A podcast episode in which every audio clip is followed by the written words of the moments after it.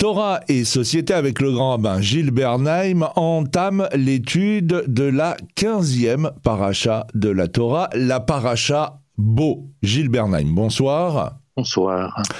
L'Éternel frappa l'Égypte respectivement par la plaie des sauterelles, des ténèbres, puis de la mort des premiers-nés. Avant cette dernière plaie, L'Éternel ordonna aux enfants d'Israël de sacrifier un agneau, d'enduire son sang sur les poteaux de la porte, puis d'en manger la chair. Il leur ordonna aussi de préparer les matzot et d'en consommer sept jours chaque année à la même date pour toutes les générations. Le peuple d'Israël sortit d'Égypte au milieu de la nuit. Il prit à l'Égypte toutes ses richesses. De nombreux Égyptiens, d'ailleurs, se joignirent au convoi. Alors, la paracha nous décrit les plaies par lesquelles l'Éternel frappa Pharaon, roi d'Égypte, et son peuple, et au nom de quoi l'Éternel endurcit le cœur de Pharaon afin d'opérer tous ses prodiges autour de lui. Cette paracha s'intitule aussi la paracha de la Géoula, car c'est à partir d'elle que commence la formation du peuple d'Israël.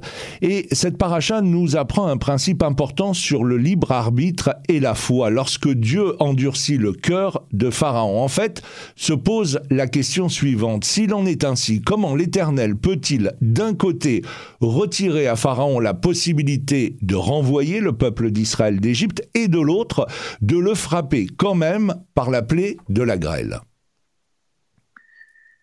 oui, cette question du libre arbitre du pharaon est une question qui est non seulement souvent, posée autour de nous et par nous-mêmes, et aussi posée par les commentaires. Il y a toutes sortes de commentaires.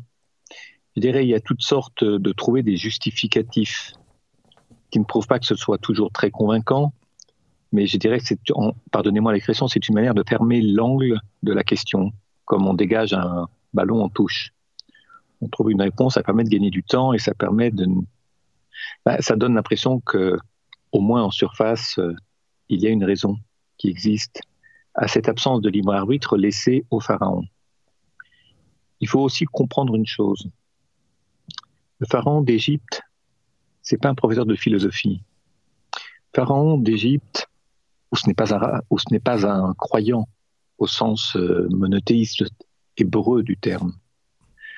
La civilisation égyptienne, elle est construite, nous l'avons souvent dit à cette antenne, autour d'une certaine idée de son histoire. Une idée qui est très déterministe, c'est-à-dire qui est déterminée par le, par le destin. Le destin, c'est quoi? C'est le Nil. Nous l'avons souvent dit, je le répète, le Nil est le sauveur de l'Égypte. Parce que cette civilisation s'est construite autour des crues du Nil qui sont régulières, qui sont abondantes à l'automne et qui permettent euh, d'irriguer des terres à cette époque et à partir de là de nourrir le peuple.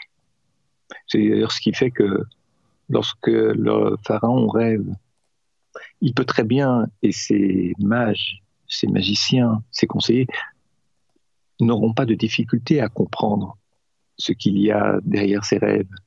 Les vaches maigres qui débordent les vaches grasses, la famine, qui chasse une condition de vie normale. La difficulté en Égypte, c'est d'imaginer que cela puisse arriver. On peut comprendre qu'il s'agit de famine, mais on ne comprend pas que ça puisse à vous vous arriver. Ça arrive aux autres, mais ça n'arrive pas à nous. Parce que les crues du Nil sont régulières et qu'il n'y a jamais eu de famine à cause du Nil. À partir de là, on comprend l'intervention de Joseph à savoir que lorsqu'on est un ivri, un hébreu comme Joseph, on croit aussi que le destin n'est pas marqué par un déterminisme infaillible. Il peut se passer 999 fois sur 1000 la même chose, ou 9999 fois sur 10 000 la même chose.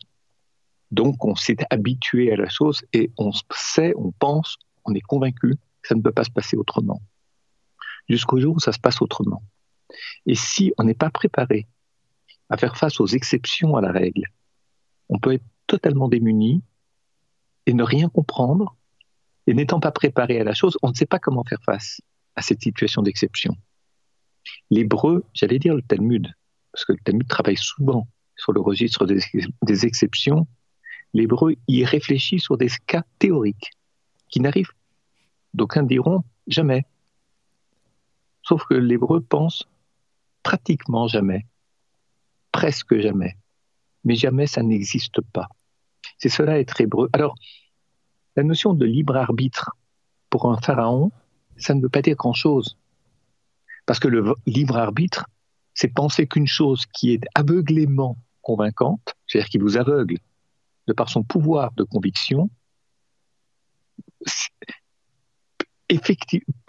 euh, très exactement, elle, elle vous défait de votre capacité à réfléchir, à penser qu'une chose contraire, opposée, inverse, puisse se, dérouler.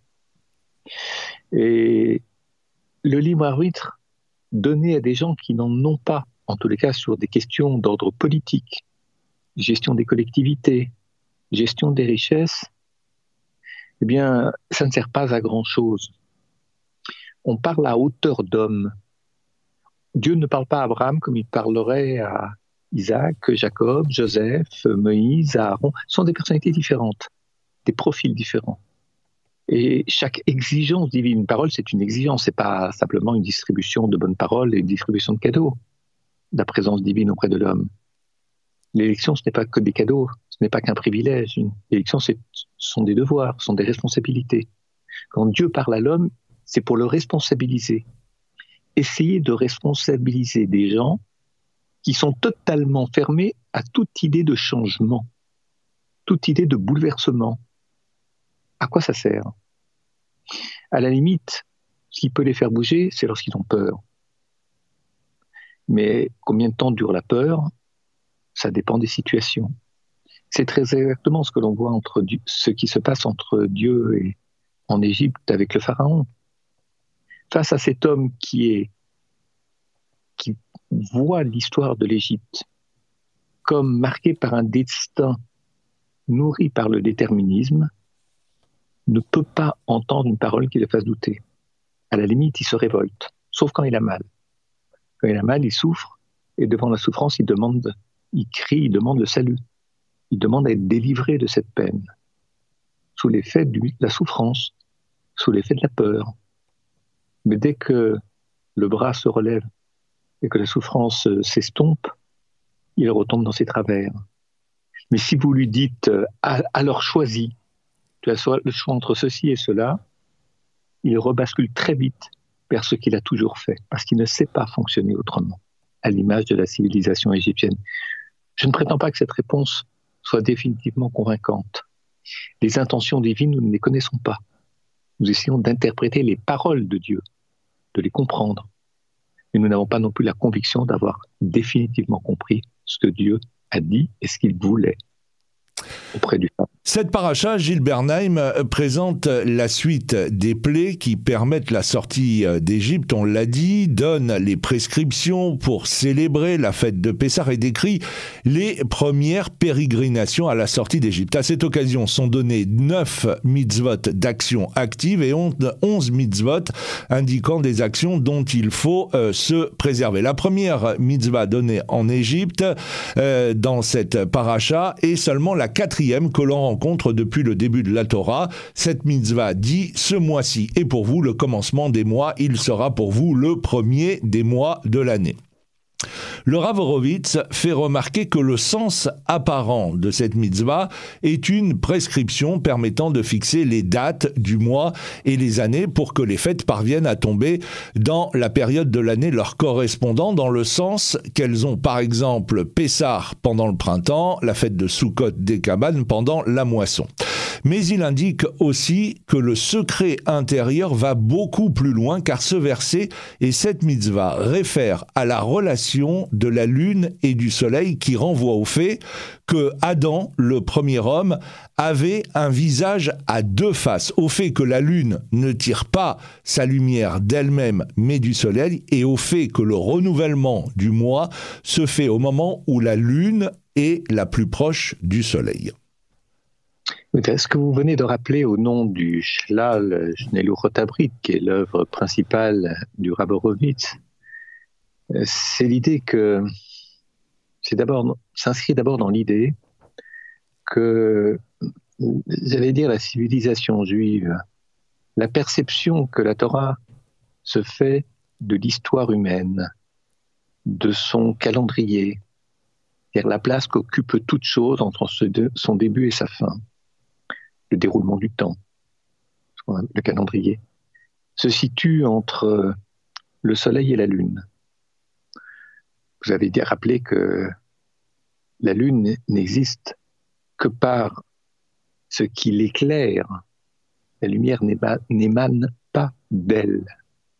Elle est éclairée sous un certain angle. Le Soleil, c'est autre chose. Je dirais que la civilisation juive, l'esprit du judaïsme, le temps tel qu'il est conçu, pensé, expliqué dans la Torah, la temporalité, se situe, s'inscrit entre une civilisation solaire et une civilisation lunaire. Alors disons les choses simplement, s'il n'y avait pas d'éclairage qui, qui se porte sur la Lune, on serait dans le noir, dans une obscurité totale.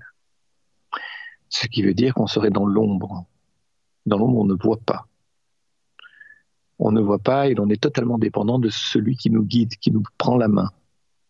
Ça, ce n'est pas être juif. On a besoin d'être pris par la main comme un enfant a besoin d'être pris par la main, mais on n'est pas enfant toute sa vie. On doit apprendre à marcher seul. Une civilisation solaire, c'est une civilisation aveuglante. C'est tellement brûlant, c'est tellement aveuglant qu'on ne voit plus. Le sacré, c'est une forme d'aveuglement qui fait que l'on ne voit plus la réalité telle qu'elle est. On voit ce qui nous a, qui s'est emparé de nous ce qui a une emprise sur nous, ce qui nous domine. Mais on a déjà souvent perdu notre libre arbitre. Comme les coups de foudre, on ne peut plus faire autrement que d'être attiré, de subir cette attirance, mais pour autant on n'a pas fait le tour du sujet qui est en face de nous. Pas fait le sujet parce qu'on ne l'a pas vu en, en des circonstances très différentes de celles du moment où l'on a le coup de foudre. C'est ce que découvrent à leur dépens des gens qui croient qu'être amoureux, être passionnément amoureux sur le coup d'un coup de foudre, se rendent compte un jour qu'ils n'ont pas appris à aimer. Être amoureux et aimer, ce sont deux choses différentes, comme être libéré de et être libre, ce sont deux notions différentes, parce que ça implique des droits et des devoirs que d'aimer, et pas seulement désirer, avoir envie. Pourquoi je dis ça? Parce que entre la lune et le soleil, il y a un entre-deux un entre-deux que je pourrais appeler euh, le Ben Hashmashot. Ben Hashmashot, c'est entre les deux soleils. C'est cet instant qui n'appartient ni au jour ni à la nuit. Le titre, c'est celui d'Elie Wiesel, d'un livre d'Elie Wiesel, mais Ben Hashmashot, littéralement, veut dire entre deux soleils.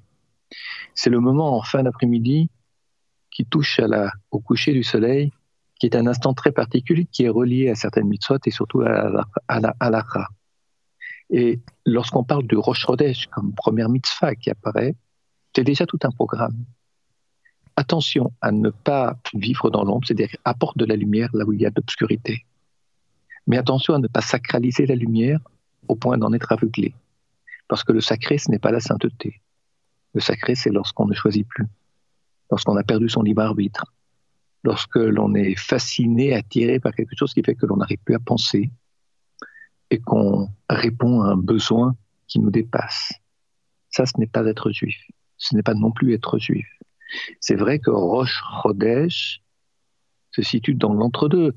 La lune, oui, mais une certaine forme de la lune, qui a des implications au niveau de l'éclairage, mais aussi au niveau de la puissance de celui qui éclaire sur celui qui reçoit. Être juif, disait l'un de mes maîtres, c'est apporter un peu de lumière là où il y a trop d'obscurité, c'est apporter de la pénombre là où il y a trop de lumière. C'est peut-être cela Rodèche, et c'est cela aussi que d'être juif. Chaque premier-né en terre d'Égypte mourra, de l'aîné de Pharaon assis sur son trône jusqu'à l'aîné de la servante assis derrière la meule, ainsi que l'aîné de l'animal. À ce sujet, Rabbi Nathan enseigne le premier-né est le commencement. Il correspond à la connaissance divine. La mort des premiers-nés signifie que la connaissance de l'autre côté, appelée aussi science des lois de la nature, fut subjuguée par la connaissance de la supervision divine. La foi est symbolisée par mon fils, mon premier-né Israël, car c'est dans cette connaissance que réside notre origine spirituelle. En, d'autres termes, dit Rabbi Nathan, Israël provient d'au-dessus des lois de la nature. Oui, oui. Euh, il faut faire attention à ce que l'on entend par au-dessus des lois de la nature. Je n'ai pas dit qu'il faut faire attention à Rabbi Nathan, parce qu'il faut s'en méfier, ou à Rabbi Nachman de Braslav, son maître, dont il faudrait se méfier, et donc, dont les enseignements sont repris par Rabbi Nathan. Je crois que c'est beaucoup plus subtil que cela, et réfléchir, c'est accepter la, subtilité, accepter ce que j'appelais tout à l'heure cet entre-deux, ce pas tout à fait, presque pas encore sont des expressions qu'on utilise beaucoup lorsque l'on se situe dans l'entre-deux. La, première mitzvah, une des, vous l'aviez mentionné dans votre introduction, au moment de sortir d'Égypte, ils doivent sacrifier l'agneau pascal. Pascal, on comprend, c'est Pessah. Et toute la symbolique de Pessah, nous la connaissons. Passage, au moment de la sortie, pas seulement le passage de la mer Rouge, mais l'idée du passage. Toujours entre une rive et une autre rive. Euh, mais l'agneau, pourquoi l'agneau? Alors d'aucuns diront oui, mais en Égypte, c'est le signe que c'est une divinité, etc. Oui, mais la Torah n'est pas que liée aux, je dirais, aux circonstances qui font que dans la civilisation égyptienne, l'agneau est une divinité. Il y a autre chose. Je ne dis pas que c'est faux, mais il y a autre chose. Rappelez-vous dans l'épisode de la Kedat Yitzhak, de la ligature d'Isaac, dans Bereshit, la Genèse, Lorsque l'homme, le père et le fils, Abraham et Isaac, montent, ils grimpent vers sur la montagne, le fils demande au père où se trouve l'agneau. J'allais presque dire l'agneau de remplacement, comme si on savait la fin à ce moment-là. Et le père répond, Dieu y pourvoira. En réalité, ils n'ont pas vu un agneau, ils ont vu un bélier au moment du dénouement. Qu'est-ce que je veux dire par l'agneau C'est l'animal jeune, bélier, c'est l'agneau devenu vieux. L'animal jeune, on sacrifie une part de, quelque chose qui est encore très jeune. Sacrifier, ça veut dire se désister, ça veut dire se défaire. J'allais presque dire enlever une première peau, se sortir d'une condition première pour se préparer et à accéder à une condition seconde, plus mûre. On est un agneau jusqu'à la sortie d'Égypte. Mais après la sortie d'Égypte, on va être d'abord un peuple enfant, puis un peuple adolescent, puis un peuple adulte parle pas de l'âge des personnes, je parle de la maturation de l'idée du peuple. En Égypte, il n'était pas un peuple, c'était un agrégat d'esclaves. Et pour devenir un peuple, il faut du temps. Première chose, il faut signer le projet comme quoi on veut mûrir. Et pour signer ce projet, on accomplit un acte symbolique qui est celui de se défaire d'un agneau, de sacrifier. Sacrifier, c'est pas pour le plaisir du sang qui est vu.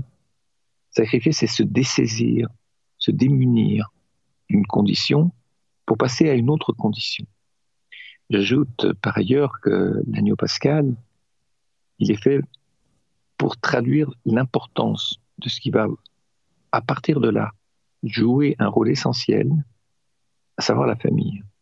Puisqu'il y a un agneau par famille, pas un agneau par personne, mais un agneau par famille, dont le sang va être, euh, va être euh, je dirais, relevé sur euh, les linteaux des maisons. La maison, c'est le lieu où vit une famille. Il y a l'idée de jeunesse qu'il faut dépasser, de l'enfance qu'il faut dépasser. Il y a l'agneau pour une famille, donc l'idée de famille qui est très importante. Et le lieu où vit cette famille, où elle éduque, où elle instruit, où elle mange, où elle dort, où elle vit, où elle aime, ben ce lieu-là est marqué par le sang, c'est quoi le sang d'un animal? C'est la force vitale, la force vitale de l'enfance qui doit être éduquée. Vous savez, la force, la force vitale de l'enfance, elle peut être assez désordonnée. Il va falloir l'ordonner pour faire œuvre, en faire un bon usage, et pas simplement vivre des pulsions que donne la force vitale, le désir de vivre, le désir de se faire plaisir, le désir, beaucoup de désirs, mais pas convergents, peu coordonnés, ce qu'on appelle le début d'une œuvre. Être capable de construire une œuvre. C'est tout cela qui est enseigné au moment de la sortie d'Égypte pour que le peuple juif devienne un peuple d'adultes. Non seulement un peuple hébreu, mais un peuple, nous l'appelons, un peuple juif, le peuple élu, le peuple de Dieu. Le prophète Élie enseigne que l'Éternel infligea dix plaies aux Égyptiens, chacune d'entre elles correspond à un châtiment que ces derniers firent subir aux Hébreux. Une mauvaise mesure ne peut s'abattre sur l'homme qu'à cause de ses mauvaises actions. Cette notion de mesure pour mesure, elle est très importante hein, dans la Torah. Oui, mesure pour mesure, euh, il faut faire il faut toujours faire attention au, sens premier des choses. Mida que Neged Mida, mesure pour mesure, rappelle ce que d'aucuns ont appelé la loi du talion. Je crève un œil, on me crever un œil. Non, ça ne se passe pas comme ça. Ça se joue en valeur monétaire, valeur financière. Il y a des écrits qui ont été qui ont été rédigés sur ce sujet en français également. Raphaël Drey l'avait fait, mais il n'est pas le seul. C'est Raphaël Drey de Regretter Mémoire, avait écrit un petit livre euh, assez remarquable sur ce que veut dire la loi du talion. Mais il n'est pas le seul. On le trouve aussi dans les œuvres euh, du Rav Abraham Weingort en français, des livres de droit, du droit hébraïque, droit hébraïque. Et d'autres encore. Pourquoi est-ce que je dis ça? Parce que mesure contre mesure, il ne faut pas le prendre au sens littéral il faut le prendre au sens euh, second, au sens symbolique, travail d'interprétation du verset. Lecture rabbinique, lecture pharisienne, lecture interprétative. Le peuple juif est le peuple de l'interprétation, pas n'importe comment, pas sous n'importe quelle forme, mais. Et c'est vrai que, prenons l'exemple, lorsque les Hébreux sont sortis d'Égypte, il leur a été demandé au 30e jour après la naissance, lorsqu'il y a un fils aîné et que l'accouchement s'est fait dans de bonnes conditions, et la grossesse également, de faire le pidionaben, le rachat du premier-né. Alors évidemment, ce à quoi on pense d'abord, c'est la mort des premiers-nés en Égypte, des Égyptiens premiers-nés, parce que ce sont eux qui sont appelés à succéder au Pharaon c'est la caste dirigeante, la caste des hommes premiers-nés. Et donc, euh, je dirais, c'est cette caste qui reproduit le système d'avant sans le corriger, qui est, je dirais, appelé à succéder, donc à imiter, et souvent à imiter. Ça, c'est la manière d'être égyptienne c'est très difficile de corriger de telles erreurs. Par contre, euh, les Hébreux, eux, doivent racheter. Le premier-né n'appartient pas au père. Il n'appartient pas à la génération précédente. Il faut le racheter auprès du Cohen, qui est un homme de paix. Parce que si on entretient une relation passionnée ou passionnelle avec son enfant, si on décide que son enfant c'est comme soi-même, donc il est appelé à être comme nous-mêmes, avec les mêmes tâches, etc., on risque de créer un déterminisme, c'est-à-dire désormais, la destinée de l'enfant est toute tracée et il ne peut pas y échapper. Pour montrer les limites du lien entre le père et le fils, ici, il y a lieu de le libérer, j'allais dire, de tout ce qui risque d'entretenir ses passions excessives et de le racheter auprès de l'homme qui pacifie les tensions, qui résorbe les tensions, les conflits. C'est dans cet esprit-là que l'on commence une vie familiale. Lorsqu'on a un enfant, on le rachète et on comprend bien que nous sommes là aux antipodes du mode de comportement des Égyptiens avec leur premier-né en Égypte. Ce qui fait, j'allais presque dire, le malheur de l'Égypte. ce qui en fait sa faiblesse. Parce qu'on sait très bien que les civilisations, comme les familles, comme les êtres humains ou les communautés humaines, meurent non pas d'un manque de conviction, mais d'un trop plein de certitude. Elles meurent parce qu'elles n'ont pas su se remettre en question. Pensez à l'Empire romain, pensez à Byzance, pensez à beaucoup d'autres civilisations qui sont mortes d'être convaincues d'avoir toujours raison. Et lorsqu'on est convaincu d'avoir toujours raison, on, on oublie de douter, on oublie de se remettre en question. C'est ce qui fait que les civilisations meurent de, de ne pas s'être remises en question suffisamment, d'avoir toujours été convaincus, d'avoir le temps de ne rien avoir à changer. Et il est important que le peuple hébreu, qu'on appellera plus tard le peuple juif, sache se remettre en question et ne se nourrisse pas, ne se pétrisse pas simplement de certitude. Eh bien, c'est sur ces mots que s'achève cette émission Torah et Société avec euh, le grand rabbin Gilles Bernheim et on se donne rendez-vous, bien évidemment, la semaine prochaine. Bonsoir. Bonsoir.